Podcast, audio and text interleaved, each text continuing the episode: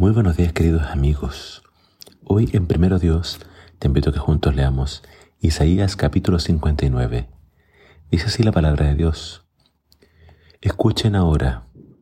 No es que el Señor se haya debilitado tanto que no pueda salvarlos, ni se ha vuelto sordo que no pueda escucharlos cuando claman.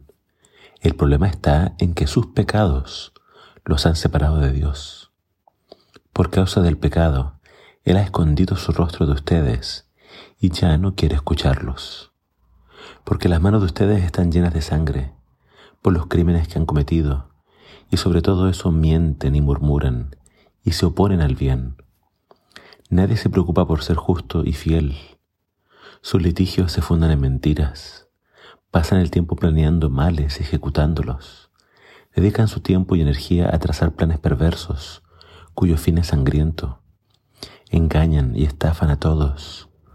Cuanto hacen es pecaminoso. La violencia es su marca distintiva. Sus pies corren hacia el mal y se apresuran a cometer homicidio. Solo piensan en pecar y a donde quiera que van dejan un rastro de dolor y de muerte. Ignoran qué es la paz o qué significa ser justo y bueno. Continuamente hacen el mal y quienes van en pos de ustedes tampoco gozan de paz. Es por todo ese mal que no cuentan con las bendiciones de Dios. Por eso es que Él no castiga a quienes les hacen mal a ustedes. Con razón caminan en tinieblas y no en luz. Con razón andan a tientas como ciegos y tropiezan aún en pleno día. Aun cuando el sol brilla en su esplendor, para ustedes es como si fuera noche oscura. Se mantienen con vida pero carentes de vigor. Dan rugidos como osos hambrientos, se quejan con gemidos lastimeros como palomas. Buscan a Dios para que los proteja, pero Él se abstiene. Él les ha vuelto la espalda, porque sus pecados siguen amontonándose en presencia del justo Dios y dan testimonio en contra suya. Ustedes mismos dicen, sí, sabemos los pecadores que somos, conocemos nuestra desobediencia, Hemos negado al Señor Dios nuestro. Sabemos los rebeldes e injustos que somos, pues minuciosamente tramamos nuestras mentiras. Nuestros tribunales se oponen a la justicia y se desconoce en ellos la imparcialidad. La verdad cae muerta en las calles y la justicia no tiene lugar en sus vidas. Sí, desapareció la verdad y a todo el que se aparta del mal lo despojan de todo. El Señor contempló todo este mal y le desagradó ver que no se tomaban medidas contra el pecado. Se asombró de que nadie interviniera y decidió salvarlos con su poder y justicia. Se vistió colocándose la justicia como armadura y puso en su cabeza la salvación como un yelmo. Se puso vestiduras de venganza y de santa furia. Pagará a sus enemigos por sus maldades, con furia para sus enemigos de tierras lejanas entonces las naciones temblarán de miedo ante el Señor y le rendirán homenaje, porque vendrá como un río caudaloso, impulsado por un viento del fuerte.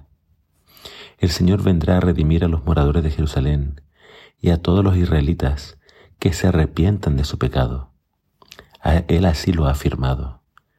El Señor dice así, yo hago un pacto con ustedes y les prometo que mi poder y mis enseñanzas nunca se apartarán de ustedes, ni de sus descendientes. En el capítulo de hoy vemos un tema central en el libro de Isaías. Dios siempre queriendo salvar, proteger a su pueblo. Y acá Dios dice, bueno, no lo voy a hacer. Voy a dejar de escucharlos. Y no es que yo no tenga poder, no es que yo no los ame, pero el pecado de ellos nos ha separado.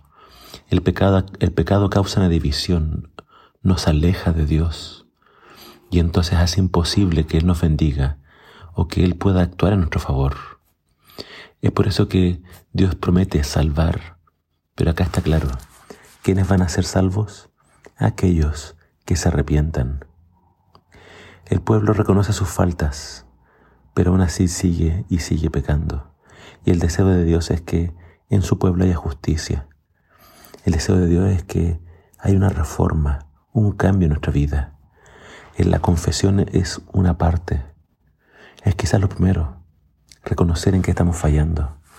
Pero el siguiente paso entonces es el arrepentimiento, es repudiar, aborrecer el pecado y abandonarlo. Eso es lo que Dios espera de nosotros. Pero acá vemos en este capítulo de que por más que Dios le llama la atención a su pueblo, su pueblo reconoce su falta pero no cambia. Entonces dice Dios, bueno, entonces yo voy a ir a salvarlos. Nuestra única esperanza es el Mesías, porque Él es quien nos salva en nuestra condición caída y pecaminosa. Y se cumplió en Jesús. Jesús bajó del cielo a la tierra y Él vino a buscar a su pueblo. Y Él vino a buscar a los que estaban más caídos, a los que estaban más hundidos en el pecado. Ellos vieron la luz. Ellos reconocieron al Mesías, creyeron en Él y fueron salvos. Mi invitación en este día es que tú puedas también reconocer la salvación de Dios y puedas entonces pedirle que te salve. reconozcamos nuestra condición y pidamos la ayuda. Pongamos toda nuestra esperanza en Él, en su salvación, y Él nos salvará. Que el Señor te bendiga.